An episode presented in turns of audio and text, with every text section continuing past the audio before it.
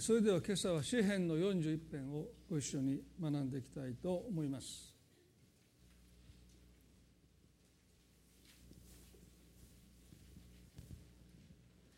まず1節から3節までをお読みします。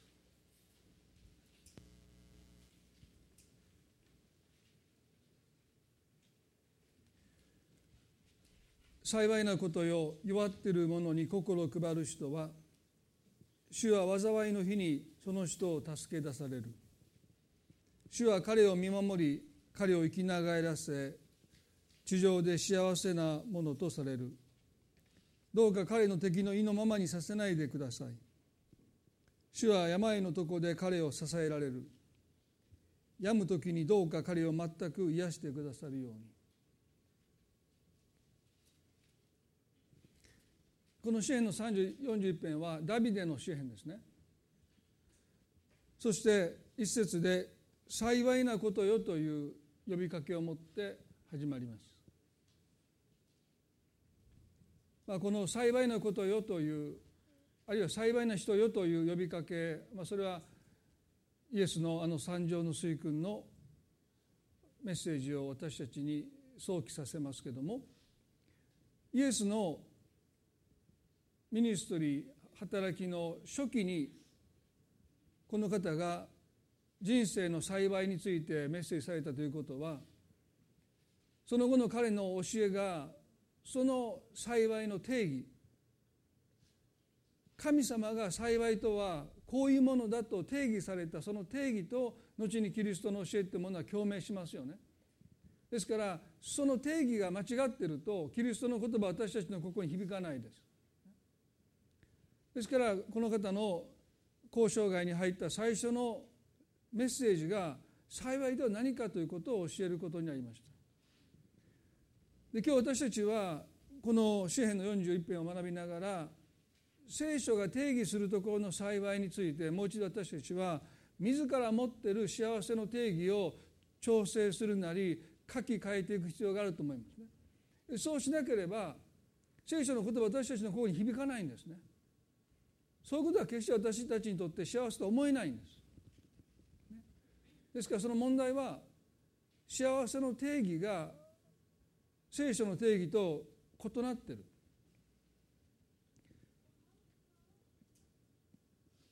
クリスチャンとして私たちが本当に幸いに預かっていくためにはそのそもそも人生にとって幸せとは何かということについて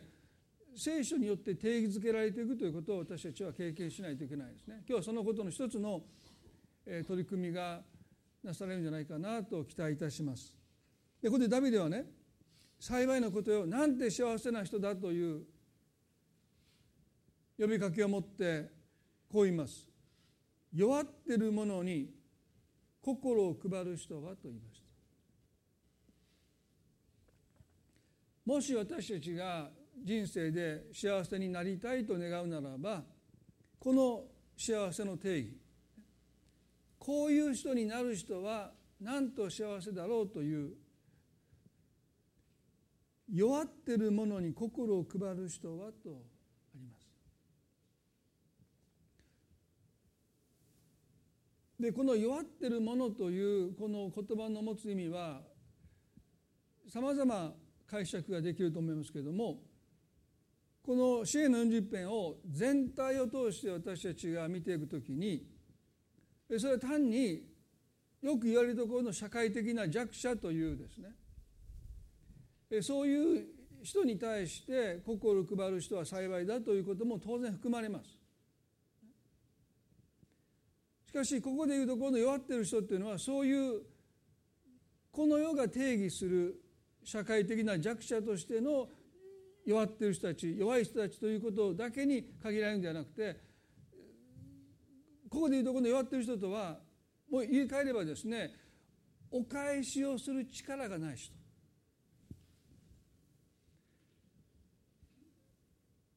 なぜお返しができないのかという理由にはいくつかありますね。そもそももうお返しをする力そのものがないのか心がないのかそれも含めてです。ですから今日この支援の41を学ぶときにそのことをちょっと心に留めておいていただきたいですねお返しができない人それはもともと解消するそのものを持ってないのかそのそのつもりがない人も含めてでそういう人に心配る人は幸いだと言うんです。私たちの定義とは全く異なりますよね。お返しをする力がないばかりかお返しをする気持ちすらない人その人に心を配る人はなんて幸いなんだろうというんです。まあなかなか納得できないところがありますよね。そういう人は私たちはあんまり好きじゃないですよね。でもねここでダビデは「主は災いの日にその人を助け出される」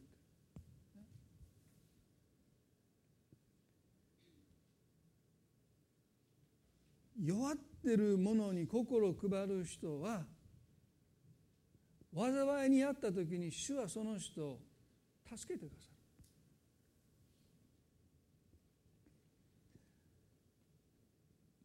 ダビデはこれを、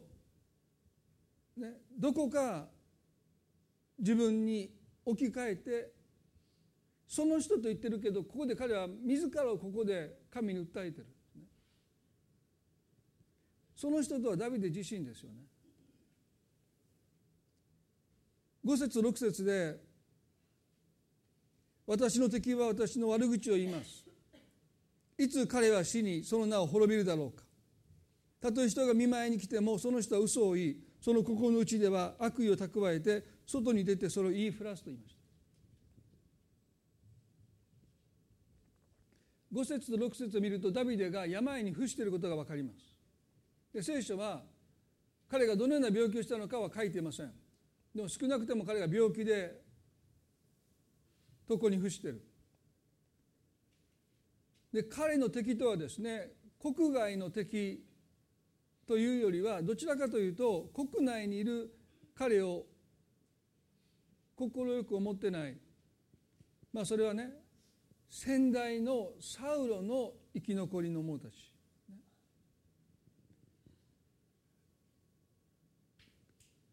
サウロ家の生き残りの者たちは血のつながっていないダビデが王になったことに対して納得してないんですね。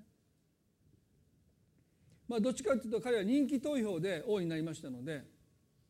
本来は血のつながったダビデの後はですねずっと血のつながった王が行くのに彼だけがですね2代目のダビデ王はですねもうほぼ人気投票で王になった人ですから、ね、ですからサウロ家の者たちは、ね、血のつながってないサウルの血を引いてないダビデ王になったことに対して基本的には納得してないし承認もしてません。ただ民衆がダビデを愛して彼を王に祭り上げてると彼らは考えてますからね。ですからダビデが病に倒れたと聞いた時に彼らは大喜びしてる。いつ彼は死にその名を滅びるだろうかとね。ダビデが死ぬのを心待ちにしている人たちがいた。まあそれは分かります。ね。サウロ家は凋落してまあもう見る影もないぐらいにですね。落ちこぼれて落ちぶれていきましたのでダビデが病気に倒れたということをですね。喜ぶ人たちがいることは分かりますね。でもその時彼はねたとえ人が見舞いに来てもと彼の病室に訪ねてくる人たちまでもその人は嘘を言い心の内では悪意を蓄えて外に出てはそれを言いふらすと言いました。ああもうダビデはもうダメだって、ね、彼はもう回復しないって。もう彼は終わったって、ね、そんなふうに見舞いに来た人たちまでもが彼に対してそういう態度をとりました。言えば彼にとってもはやダビデは利用価値のない人になってる。彼に投資しても何も返ってこない。彼によくしたってよくしてもらえない。だからもう彼らはですね彼に対して持っていたどこか不満をですねもうまき散らしてる。それはどこかでも見切った印です。もしダビデが回復するならばこの男から何か良きものをまだ彼らはですね得れると思うならばおそらくダビデについて悪いことを語ることはなかったかもしれません。でもねもうダビデを見てるとその病状を見てるともう彼は元気にならない。回復しないということがもう明らかですね。ですからもう彼らはですねダビデについて良いことを語ることをやめて日頃どこかで持っていた不満を言いふらしてる。んですね9節では彼はこう言います。私が信頼し私のパンを食べた親しい友までが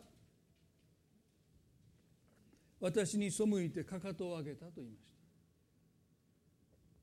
私が信頼し私のパンを食べた等しい友までが私に背いてかかとを上げたと言いました。ダビデが心許し食卓に招いた数少ない友人たちまでもが弱ってる私を見て病に倒れてる私を見てどこかもう私を見切ってかかとを上げたと書いてますね。ですからこの支援の40編は彼が人間不信に陥ってる王にとって食卓を囲む人っていうのは限られてますからその友までもが私をもう見捨てた、ね、私に向けてかかとを開けてる。そういう極限、まあ、人間不信の極限に陥った彼がですねこの支援を綴ってるわけです。10節から12節まで読みますけれども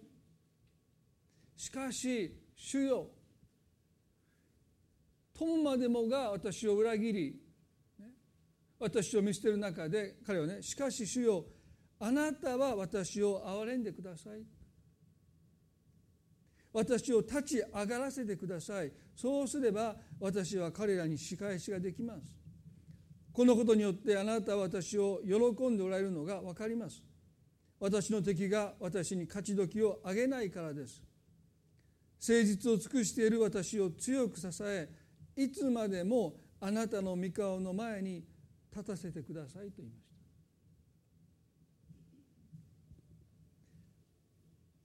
ここで彼はね人間不信に陥ってます。信頼していた人から裏切られるという経験をした時に私たちはもう誰も信じれなくなってくる。そしてこの誰も信じれないその中に神様も入ってきます。親に捨てられた人は神に捨てられたと感じます。最も信頼した友人から裏切られた人は神様も私に同じことをするとどこかで思います。信頼っていうものはつながってますよね。ですから信じていた信頼していた人から裏切られるという経験はそれはその人との個人的な問題じゃなくてもう全ての人間関係に暗い影を落としますね。それは神様との関係においてもそうです。ですから人間不信に陥ると私たちは神不信にも陥ります。もう誰も信じられないという時にそこに神様も入ってきますね。でもダビデは「しかし主よあなたは私を憐れんでください」と親しい友までにも裏切られていながら彼は神様だけは別として扱っている。驚くべき彼の神様に対する信頼ですよね。で何がダビデを支えたのか。人間不信に陥っているダビデがなぜ神不信には陥らなかったのか。なぜ神様だけは彼は別扱いしたのか。これがダビデの信仰の強さですよね。12節でその彼の信仰の秘訣がありますね。誠実を尽くしている私を強く支えてくださいと言いました。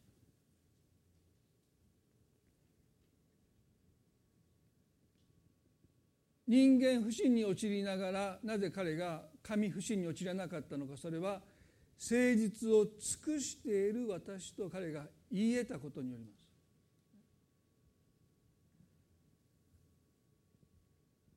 言い換えれば人がどれほど不誠実であって信頼を裏切ったとしても神様は誠実な方であるというこの確信が彼の中で揺らがなかったのは彼自身が誠実を尽くす生き方をしてきたからです。彼は完璧ではありません。完璧ではなかった、ね、バテシャバドの件でも彼は不誠実なことをしました。でも少なくても彼は誠実であることに対して心を本当に砕いてきた。そういう彼の生き方がこの人生のどん底で信じていた人は信じていた仲間たちから裏切られるという誰を信じていいかわからないというこの人間不信の中で彼を支えたのがいや神様だけは違うと彼が心からそう思えたのかそれは彼自身が誠実を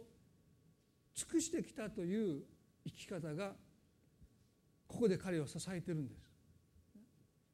私たちは頭で神様が誠実な方であるということをいくら信じても私たちの内側にそれを支えてくれる生き方がなければやっぱり私たちは神様も信じれなくなるんです。心から信じていた人が自分のことをひどく悪く言ってる、まあ、時々ねあの人あなたについてこんなこと言ってたよって余計なこと言う人いますよね。僕そんなこと僕僕には皆さん言わないでくださいね。もうそれ言われてたらもうどうぞそれを聞いててくださいね。僕にそれを言う必要はないと思います、ね、でも結構ねあの皆さんの周りにも皆さんがそういう人じゃないことを願いますけどね。もういらんこと言う人いますね。いやもう先生のことを、ね、あの人こんなこと言ってましたよって。いやもうそれ聞いてもですねどうしようもないでしょ僕が言ってそんなこと言ってたんですかみたいな喧嘩するわけにいかないしねもうただ落ち込むだけですよね。まあねダビデはここでもうまさかまさかあの人がという人がもう裏切られたという経験をしてるわけでしょ。もう普通だったらもう神様も含めて誰も信じられなくなるのに神様だけを彼はなお主よあなたは私を憐れんでくださいと言えたのはやっぱり神が誠実な方であるというこのこの事実がですね彼の生き方によって支えられていかなければやっぱり頭だけで信じてても私たちを支えてくれない。ですねそう本当に私たちが信じるならば私たちの生き方に誠実さというものがますます増し加えられていくことが求められてるんじゃないかなと思いますね。私たちは言えるでしょうかね神様私は誠実を尽くしてきましたと本当に神様に私は言えるのかどうかもう一度自らに問いたいですよね。新明記の7章の7節にモーセに率いられた推定200万の民が約束の地に入る前にたくさんの戒めを神様から受けたんですけどその中ですごく大切な戒めの一つが神様とはどういうお方なのかという神様の内面神様の性質を神様が明らかにしてくださった。ね、新明記の7の7から10までをお読みしたいと思いますね。新明記の7の7から7の10までですね。主があなた方を恋したってあなた方を選ばれたのはあなた方がどの民よりも数が多かったからではない。事実あなた方は全ての国々の民のうちで最も数が少なかった。しかし主があなた方を愛されたからまたあなた方の先祖たちに誓われた誓いを守られたから主は力強い御手を持ってあなた方を連れ出し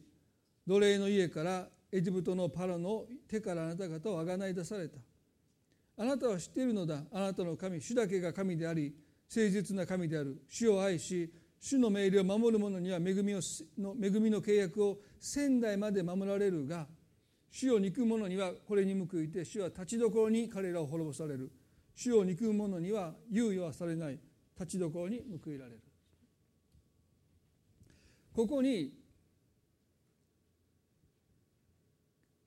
神の誠実さというものがどういうものなのかが分かりやすく示されています。まず7節で「主があなた方を恋したってあなた方を選ばれた」と書いてますね。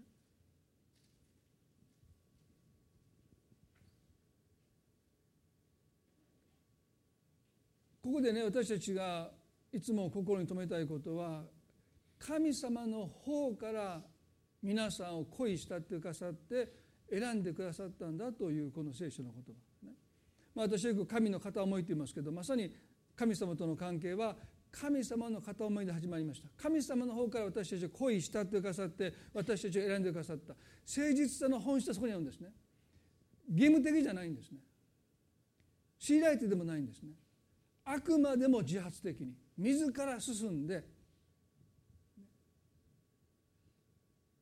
約束をしていくんです。まあ最近の傾向ではですね結婚の時の制約がね、まあ、重いと、まあ、できたら健やかな時と止める時だけ愛しますみたいなねまあ、そういう人多いんですね。だからもう約束はもうしんどいと。まあだから同棲する人まあそうでしょう。いい時だけ愛します。だからもう止める時と健やかな時だけは愛するけどやめる時と貧しい時は愛しません。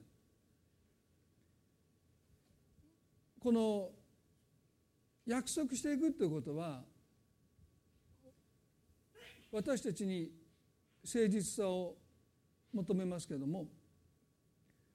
でも裏返せばですね本当に誠実な思いがあるならば私たち約束するんですね。だから結婚する時にこの制約が重いという人とどうぞ結婚しないでくださいと言いたいですね。多分その人の中には誠実さはないと思います。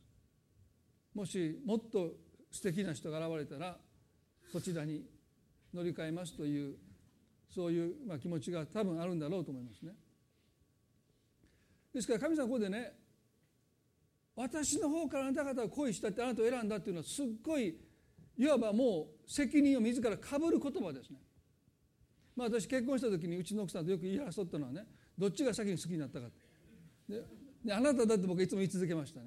いや僕じゃないあなたの方が好きになって僕はそれに答えただけだ、ね、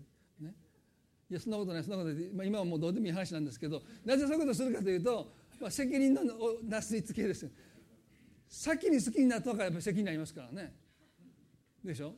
いや私は別に好きじゃなかったって。あなたが私が好きになったから私はもう引き受けただけやから。っていうふうたそうそうちょっと上に行きたい。ね、僕の方が好きになったらへりくだんでできないでしょ？まあ今ではもうそういうこと多分もう言わないですね。昔はよく言いましたよ。いや僕のああなたの方が好きになったんでしょ？僕は別に眼中なかったってね。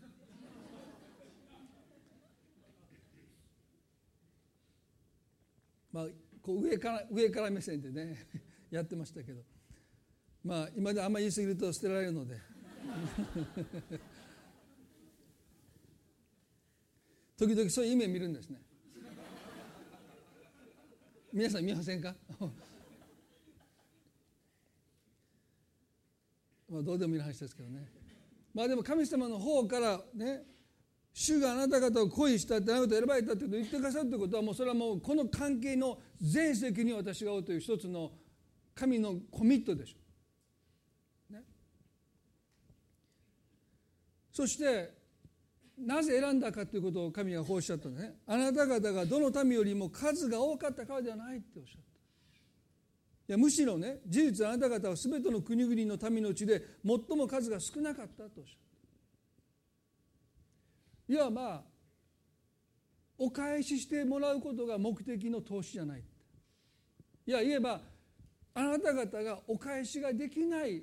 最も弱小の民族だったので私はあなたを選んだと言いました。誠実さってものはその本質において見返りを求めない愛ですよね。だから神はここでね最も数が少なかったから私はあなたを選んだんだとおっしゃった。何か屈辱的に思えるような言葉かもしれませんけどそうじゃない誠実さっていうのは返してもらえない人に対して示されていくものだからですよね。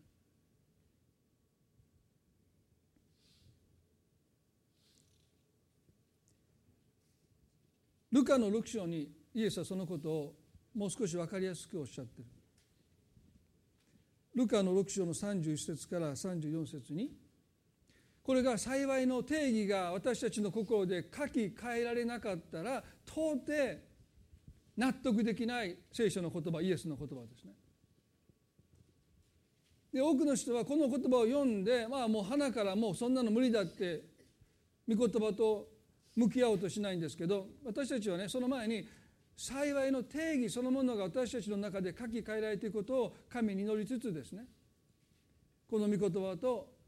すぐには実践できなくても真摯な気持ちで態度で向き合っていくということを通して私たちは変わっていくんですね。ここでイエスはこう言いました。自分にしてもらいたいと望む通り人にもそのようにしなさいとおっしゃった。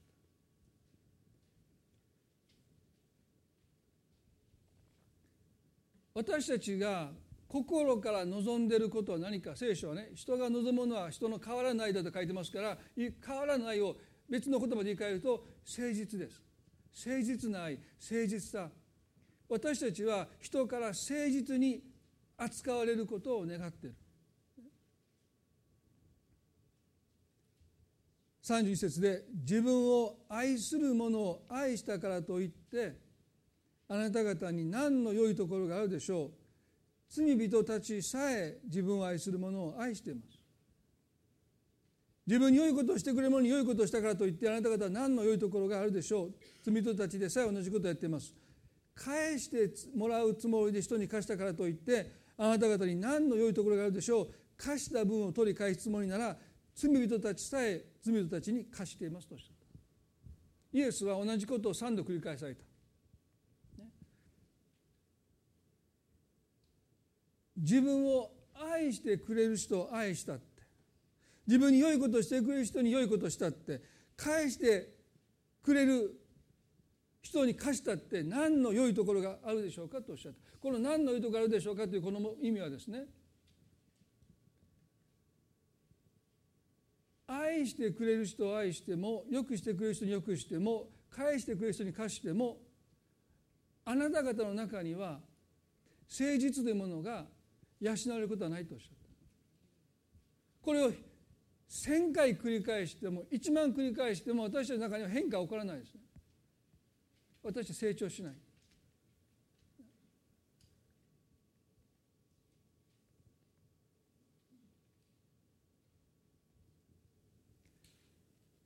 皆さん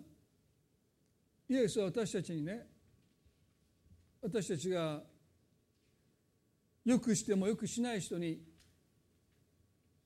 いつもいつもよくしていきなさいということをそういうことを生活の営みの中心にしなさいと言ってるわけじゃないんですね。基本的に私たちの人生は生活はよくしてあげることでよくしてくれる人との関わりを大切にすべきですよね。それが健全な営みだと思いますね。愛してくれる人を愛していく返してくれる人に貸していく。それが普通です。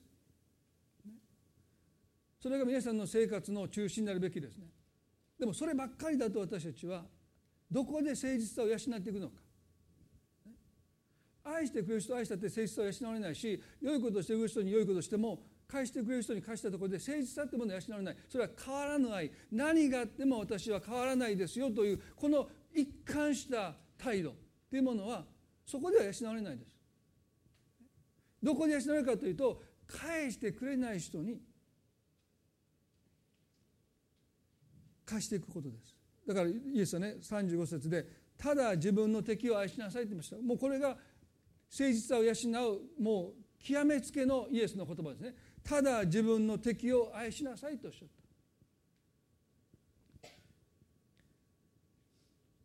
彼らによくしてやり返してもらうことを考えずに貸しなさい。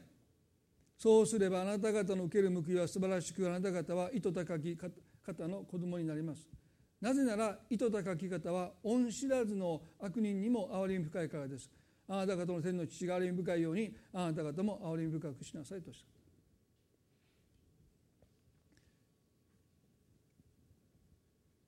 た。変わらぬ愛。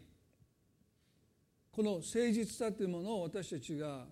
どのように養うのかそれは敵を愛することです。でこのイエスは自分の敵を愛しなさいというこの愛しなさいという言葉を特別な言葉で表現されたこれはね何か愛着を感じるとか親しみを覚えるとか何か心惹かれるというそういう感情が伴うようなあるいは、ね、親子の関係であり夫婦の関係であったりそういう愛ではありません。そんな愛で愛することは不可能です。ですからねどうぞ皆さんこの「敵を愛しなさい」というこの言葉は皆さんがね家族を愛する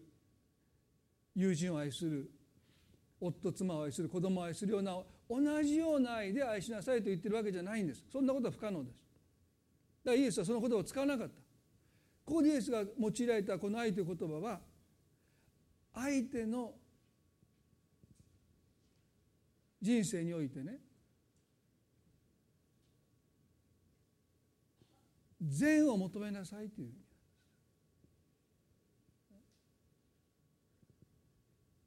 その人を人間として尊敬しなさいとかその人を心に受け入れなさい受け入れなさいとかじゃないんです。どうかその人の人生にも神様が憐れんでくださるようにと神の憐れみにおいては分け隔てしないという心を持ちなさいとイエスのことですそれはどうしてかそれは神は分け隔てしないからだとイエスおっしゃった。で悪い人の上にも太陽が昇る。皆さんね悪い人の上だけいつも雨が降ってたら分かりやすいでしょ？なんであの人の上だけいつも雨が降ってるのかなって。ね？まあ島本町よく雨降るんですよ。高槻。わあやっぱり島本町には悪い人が住んでるからなんでしょうかね。ね？高槻晴れてでもここだけ雨ってこと結構あるんですね。もう何々さんの上だけいつも雲が追いかけてるみたいな。その人はどこに行っても雲が追いかけていてその人の上が雨降ってたらこれはね分かりやすいですよ。ね、でも神様は良い人の上にも悪い人の上にも太陽を昇らせるんだって。そういうお方なんだ。であなた方がそのようなお方の子供になるということは敵のことをあなたが好きになってハグしてね、まあ、時々そういうオーバーな、まあ、それは時には奇跡的にそういうことが起こりますよ。そういうメッセージを僕よく聞かされました。それはそれで素晴らしいお話です。ね、かつてあのドイツのアウシュビッツで、ね、もう投獄されてひどめにあった人がですねある時戦後ですねあるキリスト教の集会でかつて自分を苦しめた看守がその教会にいて、ね、その人も救われてクリスチャンになってるでも彼女がその人を見た時にどうしても許せなかったけれども神様の愛が注がれてもうその監視のもとに行ってかつてあなたに私は閉じ込められてひどいことされた何々ですって時にもうその監視の元監視の顔が真っ青になった。でも彼女がその人の手を握りしめてね私はイエス様の名によってもあなたを愛してます許してますよって言ってお互いが泣き崩れたという話を聞いてねもう私もう本当にそんなことが起こるのかってもう感動しましたね。でそういうことが起こるんですよね。あの南アフリカのアパルトヘイトにおいてもですねマンダラ言いましたよね。私たちは許そうって言ってね。もう裁判所に来て自分の犯した罪を全部言うならば罪に咎めないと言ってある警官をですね私は人を何人も殺したということを言ったんだけど彼はですね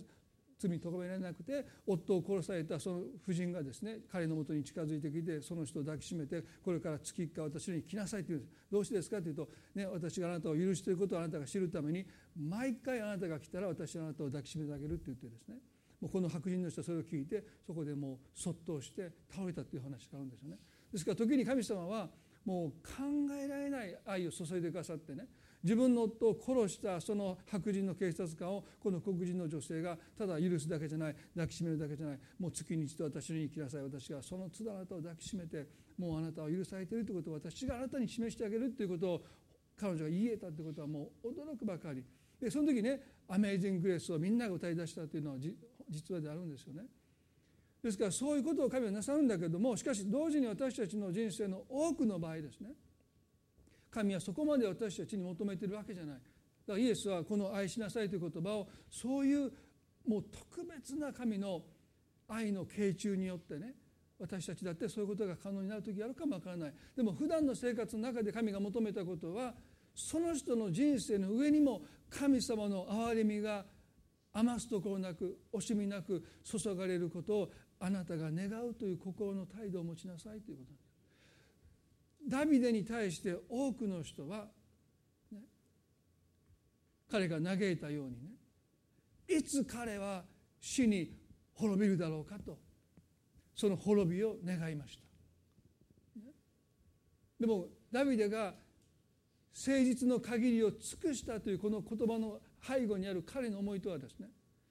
たとえ私の敵であっても私は決してどうかこの人が神の憐れみから神の祝福から漏れますようにそう願ったことはない。抱きしめることはできないけど私はそんなふうに神の呪いが神の裁きが神の憐れみがその人からなくなりますようにという心の態度を持ったことがないという彼の言葉じゃないかなと思います。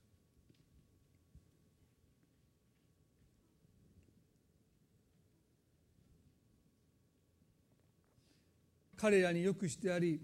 返してもらうことを考えず貸しなさい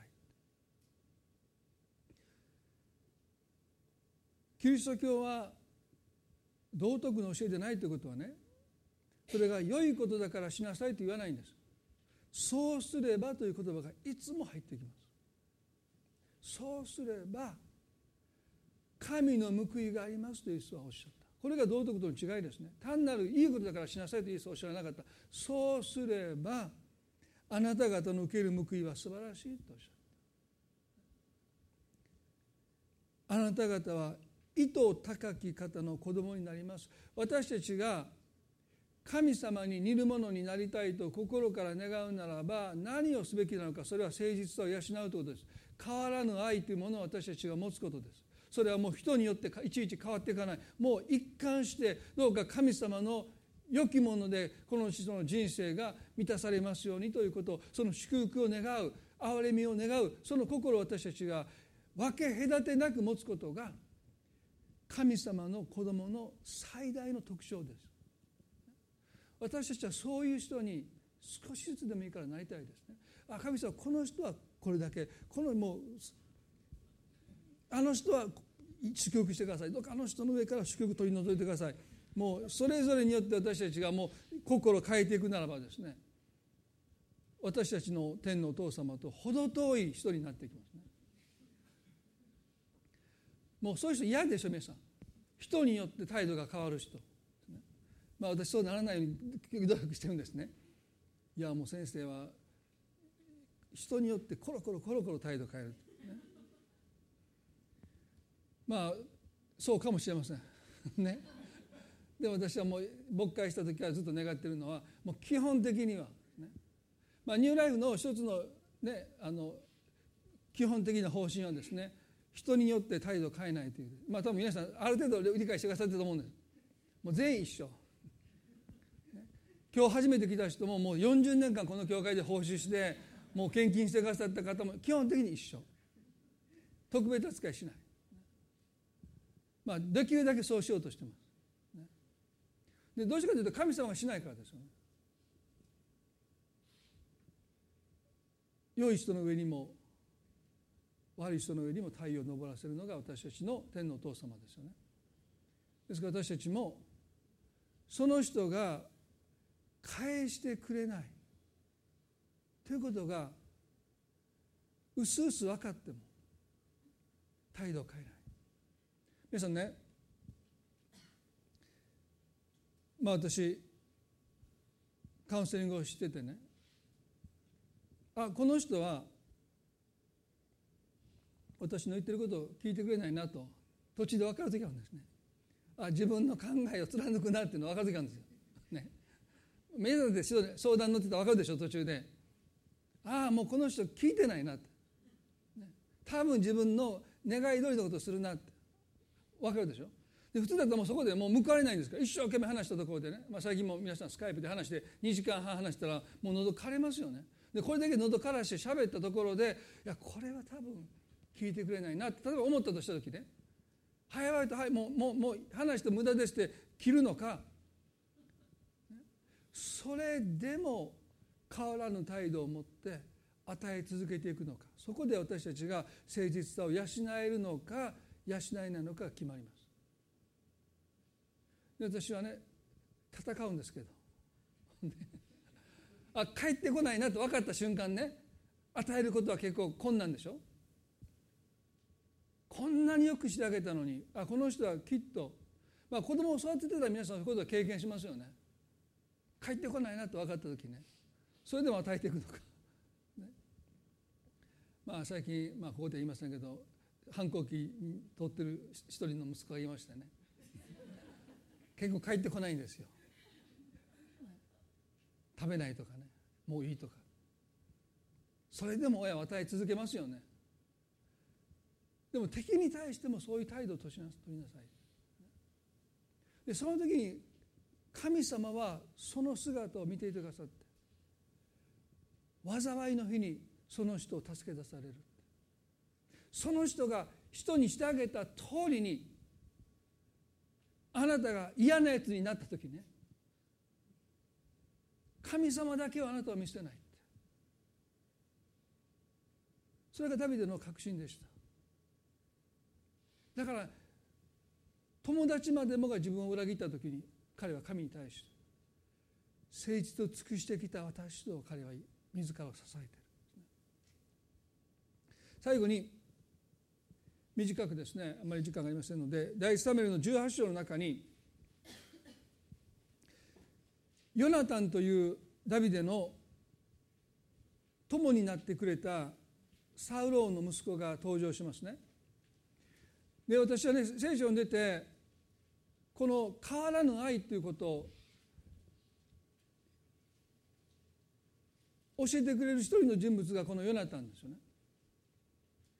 でサウローの長男で王位継承者の一番上にいたのがこのヨナタンでしょ。第一サメルの18の3節でヨナタンは自分と同じほどにダビデを愛したのでダビデと契約を結んだと書いてます聖書はねさらっと書いてますけどこの箇所を私たちはよくよく考えないといけないんですね。ヨナタンは自分と同じほどにダビデを愛したのでと。誠実さの一つの現れはですね自分にしてほしいと望むことをしなさいという言葉です。イエスおっしゃったですね。自分と同じようにというこのことまさにそういうことですね。自分がしてほしいなと思うことをヨナタはダビデにしたんです。時々自分にしてほしくないことをする人は多いですけどね。自分にしてほしいなと思うことを彼はダビデにしている。何をしたかというと彼を愛した。そしてダビデと契約を結んだ誠実な愛はいつも約束をします。ですからヨナタンはダビデを愛して約束をしたというところが彼の心に本当に誠実があったということの表れです。愛することはみんなするんです。でも約束をするかどうかが大切です。ヨナタンはダビデを愛しただけじゃない。彼と契約を結んだ。そしてその契約はヨナタン自身から言い出した契約です。そんなことしなくてよかったんです。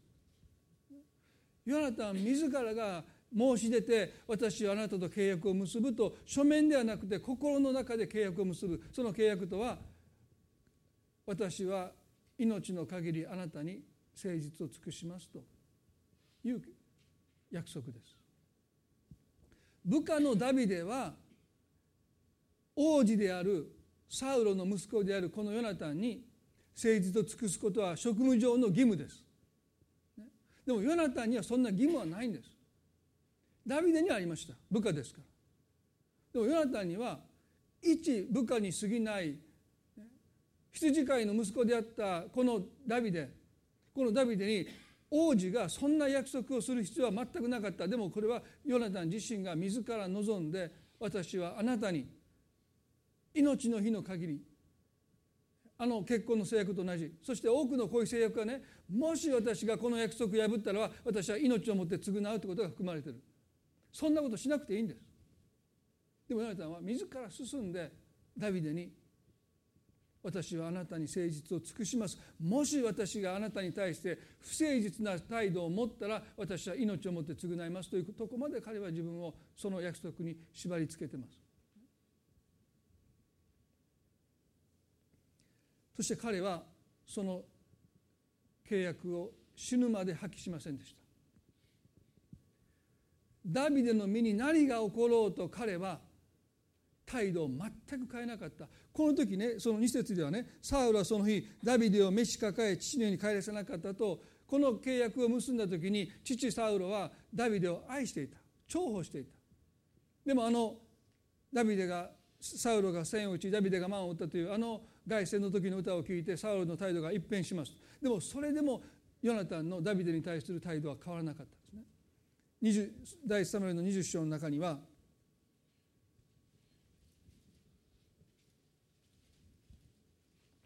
31でねエッサイの子がこの地上に生きている限りお前もお前の王位も危うくなるのだ。今人をやってあれを私のところに連れてこい。あれは殺されなければならないとサウロは言います。ここでヨナタンサウロはですね自分の息子であるヨナタンの王位すら危なくなるあいつを生かしておけば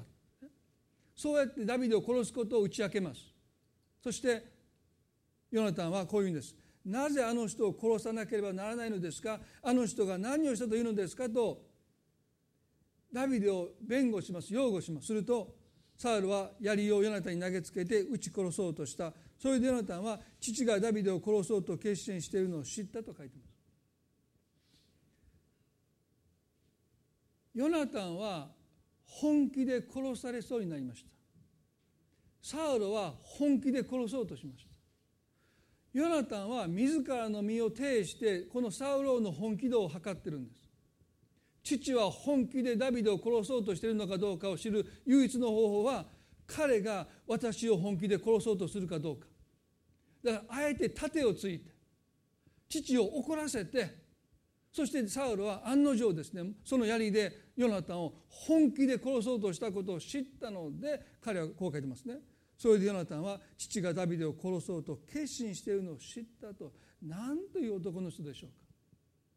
名もなき部下の一人であるダビデその彼と交わした約束のためにこの王子である王位継承者であるこのヨナタンがですよ自分の命を危険にさらしてまで父を怒らせてその本気度を確かめてそして父がダビデを殺そうと本気で考えていることを知ってダビデを逃がします。ダビデはそのことで荒野へと逃げていく。でもこの時もしヨナタンが自分の身の危険を顧みないで命の危険を顧みないで身を挺していなければその父の殺意に殺されそうになっていなければ多分ヨナタンはダビデに間違ったアドバイスをしたと思いますね。父はそんな本気じゃない。あなたを重宝してる。だから私が何とかするからなんてもしそんなことを一言彼が言ってしまうならばダビデは間違いなく殺されました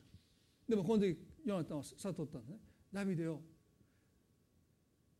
皆さん考えたらね何もかも捨てて逃げるってことは相当難しいですよ。ね、いろんな今悲惨な事件がありますよね。まあ、一つの例を取ればストーカーの事件でもそうですけども事件のたびにいつも言われることで、ね、なんで逃げなかったのかでもね簡単にはそういう人はいますけど自分の人生を捨てるってことはそんな簡単じゃないですよね。自分の人間関係を全部捨てて家を捨てて仕事を捨てて友達関係を捨ててどっかに逃げていく決心なんてそうやすやすとできない。いくら自分の身が危険があろうともですねなかなかそんなことを人生で決めるってことは難しいです。だからそういうことをよくそういう事件の後に言う人がいるんだけどそれはそんな簡単じゃない。おそらくヨナタンもこの父の本気度を知らなければダビデに誤ってアドバイスしたかもわからない。きっと大丈夫だって。でもそんなこと言ってしまえばダビデは確実に殺されました。でもねヨナタンはね父は本気だからダビデを急いで逃げてください何もかも捨てて。自分の妻も仕事も財産も家も人間関係も全部捨てて荒野へと逃げるようにヨナタンは進言します。そしてダビデはそれに従って荒野へと逃げていった。父がダビデを重宝しようが殺そうとしようがヨナタンだけはダビデに対する態度を全く変えなかった。そしてそのことはね皆さん後に第二サムエルの9章の一節でこのダビデの言葉につながります。その後サウローもヨナタンもその他2人の息子も殺されますね。ペリシテ人との戦いで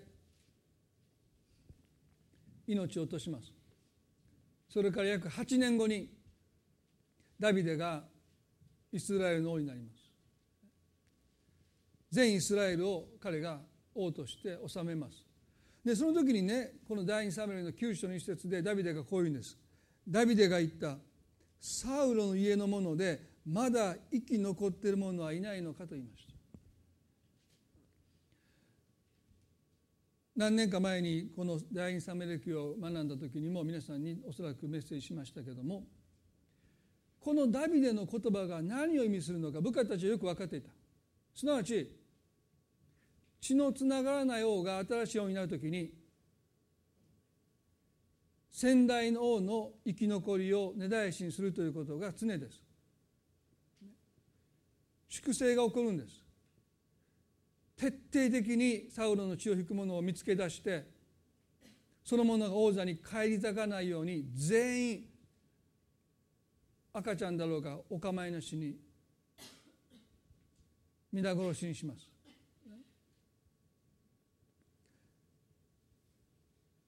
三男が今ペルーで仕事してますけど書いてる時にですね話をしてて少し前にペルーの日本人の大使館で人質事件があったことを皆さん記憶にあると思いますけどもあの時の大統領が藤森大統領というですね日系の大統領でしたけどもあの事件の後何が起こったかというとゲイラが全員皆殺しされたんですね。もう子供までも一人も残らず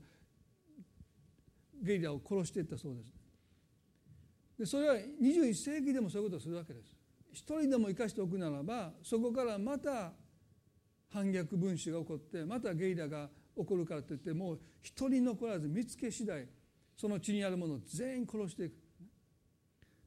まあ、今のフィリピンの今度大統領になった方もね法にかけないで秘密警察で今1,000人以上の人を殺しているということを言われてますね、まあ、それ多分事実だろうと思いますよね。だからこの21世紀になっててそういうことをするわけです。ね。3,000年前血のつながらない新しい王が王になる時に先代の生き残りは国外に逃げていても見つけ出して殺していくのが常です。だからねこの言葉を聞いた時に部下たちはいよいよサウルの家の粛清が始まるんだとそう思った。でもいえダビデは何て言ったのか私たちはその言葉に驚きますよね。サウルの家のものでまだ生き残っている者はいないのか。私はヨナタンのためにそのものに恵みを施したいと言いました。部下たちはそれを聞いてね何をダビデが言ってるのかピンとこなかった。見つけ出して殺せというのが普通です。そして彼らはそうしようとしていた。もう構えていた。もう剣に手をやってる。でもダビデが言ったことは私はヨナタンのためにって言いました。ヨナタンも死んでるんですよ。でも彼と生前結んだ約束のゆえに私は彼に言いました。あなたに誠実を尽くすと言いました。何があっても私はあなたに対して態度を変えないと言いました。そして彼は私にそうしてくれただから私は今度はヨナタンに私はそうしたい。ヨナタンの上にサウロの生き残りのものを誰でもいいから連れてこい。私はそのものに恵みを与えると言いました。ヨナタンの子じゃないんですよ。ヨナタンのゆえにサウロの血を引く生き残りのものを誰でもいいから見つけて連れてこい。私はそのものに恵みを施したと言いました。でその時にねある者が言ったんです。実はヨナタンには一人の子供がいます。で彼は5歳の時に父の死の知らせを聞いて乳母が慌ててペリシテ人に王がそしてその息子が殺された攻めてくるんじゃないかと慌てたその乳母がですねその子を落としてしまったのでその子が足をひどく傷つけてしまってそれ以来足が不自由になりました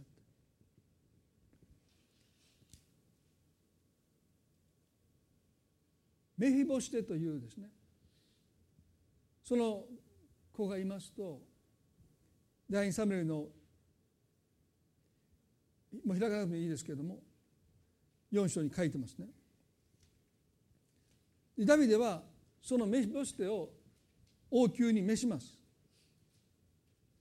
彼はね恐る恐るやってきます。ずっと隠れて生きていた。バレないようにバレないようにサウルの血を引く王位継承者の一人であることが絶対バレないように隠れて身分を偽って暮らしてきたこのメヒボシテが見つけ出されて王の前に連れてこられた第2サムエルの九章の最後にこの箇所を読むみたいですね7節でダビデは言った恐れることはないと言いました当然このメヒボシテは恐れてるおののいてるもう殺されるんじゃないか、ね、なぜダビデの部下は私を見つけた時に殺さなかったのか。なぜわざわざ私を王宮に連れてきたのか。おそらく見せしめのためにサウル家の生き残りをダビデが徹底的に殺して見せしめのために私がどこか釘付けにされるなり貼り付けにされるなりそんなことを考えながら彼は王の前に恐る恐る脳が言えないので連れてこられた。ダビデはその飯干しを見て恐れているのがもう分かりますよね。だから恐れることはないと言いました。でこういうんです。私はあなたの父ヨナタンのためにあなたに恵みを施したい。あなたの不相サウルの辞書を全部あなたに返そう。あなたはいつも私の食卓で食事をしておいていました。メイボシテはね殺されずに済むだけでも恵みです。辺境地に流されてそしてもう監禁状態の中で生涯を終えていく。それでも恵みです。殺されずに済んだだけでもそれはありがたいと思っていた。でもねダビデの口から出た言葉はおじいちゃんサウルの持っていた土地を全部あなたに返そうって皆さん王様が持っていた土地って広大な土地ですよ。それを没収された土地を全部あなたに返そうたちまち彼はね財をもうエルサレムの中でもおそらくもう彼はもうトップクラスですよね。王が所有していた王の土地を全部あなたに返そうそんなことする必要がない。それはヨナタンとの約束に含まれていないです。そこまでしなくてよかったかも分かんない。でも彼はそれを全部返した。そしていつでも好きな時に私の食卓に来て私のと子供たちと一緒に食事をしていていましたまさに私の子供の一人としてダビデはヨナタンを接していく。ヨナタンの息子メシボシテを受け入れていく。すると彼はこういうんです。このしもべが8節でね何者だというのであなたはこの死んだ犬のような私を帰り見てくださるのですかと言いました。このしもべが何者だというのであなたはこの死んだ犬のような私を顧みてくださるのですかと言いま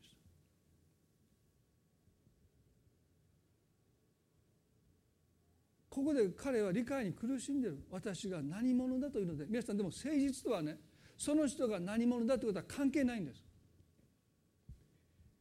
変わらぬ愛ですから。あなたが何者であろうと構わなく私があなたの父ヨナタに対して約束したこの約束を私はあなたに果たしていく。皆さんね神の誠実さをあの新明記の7の7章7章で見ましたけどね。神様こう言いました。私を愛する人には恵みを仙台にまでと言いました。そして私を憎む者には立ちどこに滅びると書いてます。この箇所読んでね私たち時々あ神様怖いなと思いがちですけれどもここで何を聖書が言ってるかというともし私たちが神を愛するならば神は恵みを仙台まで施してくださいでも神を憎む者はそのものが滅んでも終わりだ。それ以上神は問わないでも恵みに関してはあなたが私を愛したゆえにあなたの先祖たちも私の恵みの施しから漏れることはないと言いました。ということはねこの仙台というのはこれは比喩的な表現ですけどもだから文字通り仙台という意味ではありませんが少なくてもなぜ神様がこんなによくしてくださるのかという驚きそれはあなたが何者であるかというよりも神が誠実を尽くしてくださっているからなんだということをここで私たちは覚えたい。でこんなふうに考えるのは考えすぎでしょうか？皆さんがこうして救われているのはもしかしたら皆さんのうちの、ね、先に来た人の誰かが神に対して誠実を尽くしたことのゆえに神が全全く身に覚えのない私たちになお誠実を尽くしてくださって恵みを施してくださるとも言えると思うんです。そしてね少なくとも言えることはあなたが神を愛して今生きているということは神はそのことをあなたの子供たちあなたの孫たちそのもうひ孫ずっとその代々にも今まで神は一貫して恵みの態度を取り続けてくださるということを神はおっしゃってるそして多くの人はこう思うんです私は一体何者なのでこんな死ぬ死んだ犬のような私を顧みてくださるのかというこの飯干しての驚きは皆さんの後にやってくる人たちの驚きであると思います。神はそこまで約束を忘れない。で人間のダビデですらヨナタンとの約束を忘れないで彼の息子メシボステに対して誠実を尽くしていくとするならば仙代までと言い切った神様はね変わらぬ態度を持って私たちを愛してください。皆さんね私の人生の最後の最後まで神様は変わらぬ愛を持ってそんなちっぽいなこと皆さん考えないでくださいね。仙台の中に皆さんの生涯ももちろん含まれてますよね。明日だったら変わるに違うかな。災いの日にその人を助け出されるというこのダビデの確信はねたとえ私が人々から見捨てられるようなことが愛と尽きたって言っても人々が私から離れていったとしても神様は私に対する態度を変えない。それはダビデ自身が誠実の限りを尽くしてきたという生き方によってどこか支えられていたからなんだろうと思いますね。今日皆さん一言お祈りしたいと思います。どうぞ目を閉じていただいて。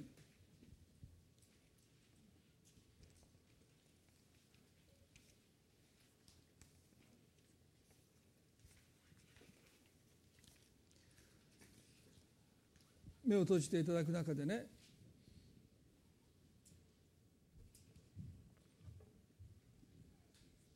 繰り返し私は言いますけど神様が皆さんを恋しちゃってくださったすなわち神様の片思いで全てが始まったんだということをぜひまず心に受け止めていただきたい。ヨナタンが自ら望んでダビデと契約を結んでいく。私はあなたを健やかな時もやめる時も止める時も貧しき時もあなたを変わらないをもって愛していきますというあの誠実の愛を持って愛してくださることを神が約束してくださったで私たちがその神の誠実さを本当に頭ではなくて心からそう信じて私たちの人生を何があっても支え続けていくためには私たち自身が誠実に生きることを選んでいかないといけない。変わらぬ愛を持って愛していくことを私たちが学んでいかなくならない。その一つの実践があなたの敵を愛しなさいというこの言葉。その人をハグして抱き抱きかかえてそうじゃない。どうか神様の憐れみがこの人の上にもありますように。どうかこの人のしている悪をこの人がやめることを私たちは願うべきですね。でもどうか神の憐れみから断たれることがないように。神様は良い人にも悪い人にも太陽を昇らせる方です。だからどうかこの人の人生も神の憐れみに預かることができますようにというそういう一貫した態度を持つ時に神があなたが困難に陥る時にその誠実に従ってあなたを預かってくださる。私は何者なのでと私たちが言わないといけない時に神は変わらず愛を持って今と同じように私たちを愛して私たちを導いてくださるなその確信はどこから来るのか。それはあなたの生き方から来ます。神様が誠実な方であるというその信じる信仰だけじゃない。あなたの生き方から来ます。今日私たちは誠実を養うチャレンジを神様から受けているように感じます。今あなたが人によくしてあげてる。でもそれがおそらく報いとして返ってこないなということがもう分かった時にどうぞそれでも与え続ける人に私たちはなりたいと願います。ああこの人は私のことをどこかで悪く言ってるなってことが分かった時にもうその人によくすることを引っ込めてしまいそうになりますけどそれでもよくしていきたい。だから旅ではね私は仕返しをしたいって言ってあの仕返しは何ですか？目には目歯には歯で仕返したいって言ったわけじゃないんです。たとえ私の友が私を裏切って私に対して不誠実なことをしてもどうか私を憐れんでください。もう一度私は元気になってその人に誠実を尽くしたいという意味です。すなわちね悪に善を持って勝ちなさいというこのイエスの聖書の言葉をダビデはここで実践しようとしてる。私をそういう人にしてくださいとから祈ってる。それはあなたが誠実な方だから。私もあなたの子である私もあなたのようになりたいという彼の祈りです。願くならば私たちが誠実を養う生き方を人生のどこかのスペースでいつも大切にしていきたい。あなたの人生の真ん中ではないはずです。でも人生のどこかのスペースにそういう場所を設けて花壇を設けてそこで誠実さを養っていく。人から「なんでそんなことするの?」って言われてもそれでも私たちは与え続けていく。そういう心を神様がますます私たちにくださるように祈りたいと思いますね。どうかあなたが災いの日に主があなたを助けてくださるように。恵み深い天の地の神様。私たちの望むものは人の変わらぬ愛だとあります。何があっても神様あなたは態度を変えることなく私たちを愛してくださる。私たちにとっての最善を願っていてくださる。そう思えない時に何がダビデを支えたのかそれは彼自身がそう願って人々と接してきたその生き方がダビデを支えました。主よどうか私たちも善を願う人に私たちをますます変えてください。その人のしてることを私たちは肯定しません。特に敵に対して。でもその人の中に最善がなされることを願う心を私たちにどうかお与えください。あの十字架の上で祈ってくださったイエスの祈り。主よ彼らの罪を許してください。彼らは何をしているのかわからないのです。まさに神の子の祈りでした。主よ今日あなたが私たちにチャレンジを与えてくださっていると思います。今コロナ禍で本当によくしてあげたのに一生懸命してきたのにもうそれことが恩あだで返されるようなそれが報いとして返ってこないことが今分かってがっかりしている人がいるかも分からない。でも主よどうかそれでもよくしてやりなさいというこのイエス様の言葉どうかその言葉に私たちが素直な心で従っていけますように。神様そのような生き方が受ける報いは素晴らしいとイエスおっしゃった。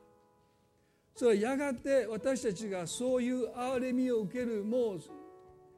私は一体何者なんでしょうかと言わざるを得ないような時に私たちが落ちる時になお神は私たちに対して憐れみ深くいてくださる私たちに誠実を変わらぬ態度を持って今と同じ態度を持って神が私たちに接してくださる。主よ。そのことを私たちは到底信じられません。でも私たちの生き方を通してどうかその確信が私たちの人生を支えますように。そういう人に誠実な人に私たちがますます変えられてきますように。この不誠実な社会の中でどうか私たちキリスチャンは誠実に生きることをあなたからもっと教えられたい。ヨナタンを通してダビデを通して私たちに教えてくださっていることを心から感謝します。この1週間悩みを覚えてくださってあなたが多くの気づきを私たちに与えてくださいますように。神様一人一人の上にあなたの祝福を祈ります。そしてまた家族の上にもあなたの祝福が等しくありますように。あなたは恵みを仙台にまで施してくださるとおっしゃった。主よ私たちがあなたを愛しているゆえにあなたはその約束を私たちの後に来るもの私たちの子供たち孫たちそしてその後に来る私たちに関わる人々にあなたがその恵みの施しを約束してくださっていることをもう一度心から感謝しまた誰かの誠実によって私たちがその恵みに今加えられていることも感謝しつつ愛する私たちの主イエスキリストの皆によってこの祈りを見舞いにお捧げいたします。それではどうぞ皆さん立ち上がっていただいて賛美を捧げたいと思います。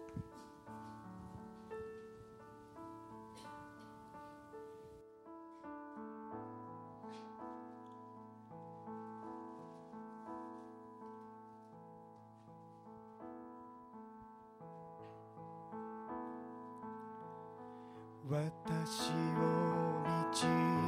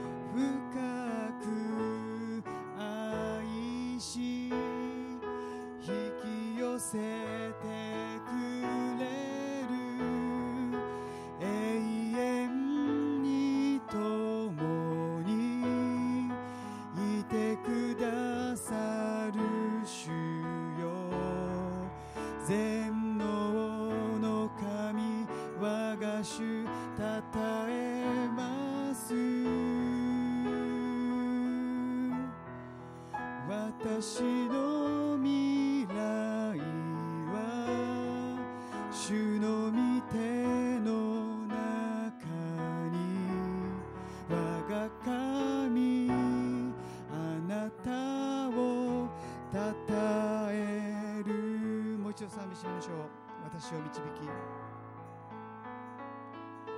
私を導き。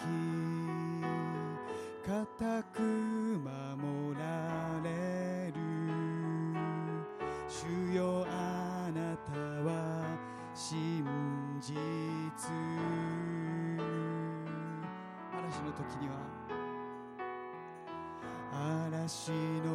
時には。イエスに寄りか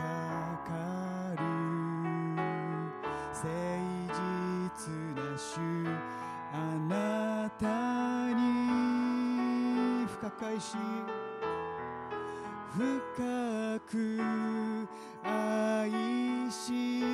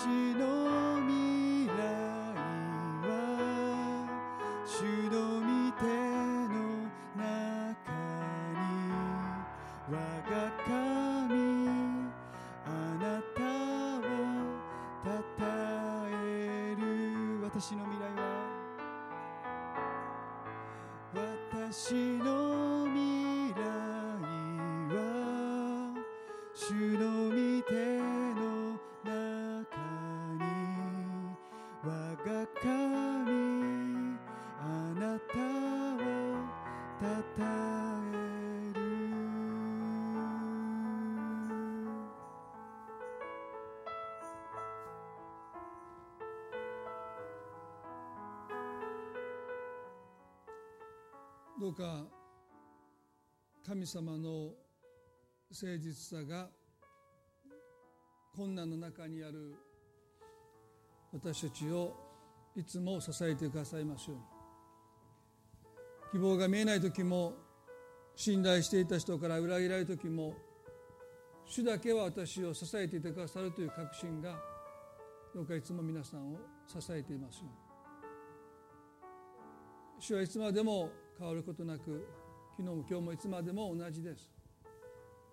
そのことがどうか私たちを励まし慰めてくださいますように神様の祝福をですね祈りたいと思います。それでは今朝はこれで礼拝を終わっていきたいと思います。互いに挨拶を持って終わっていきましょう。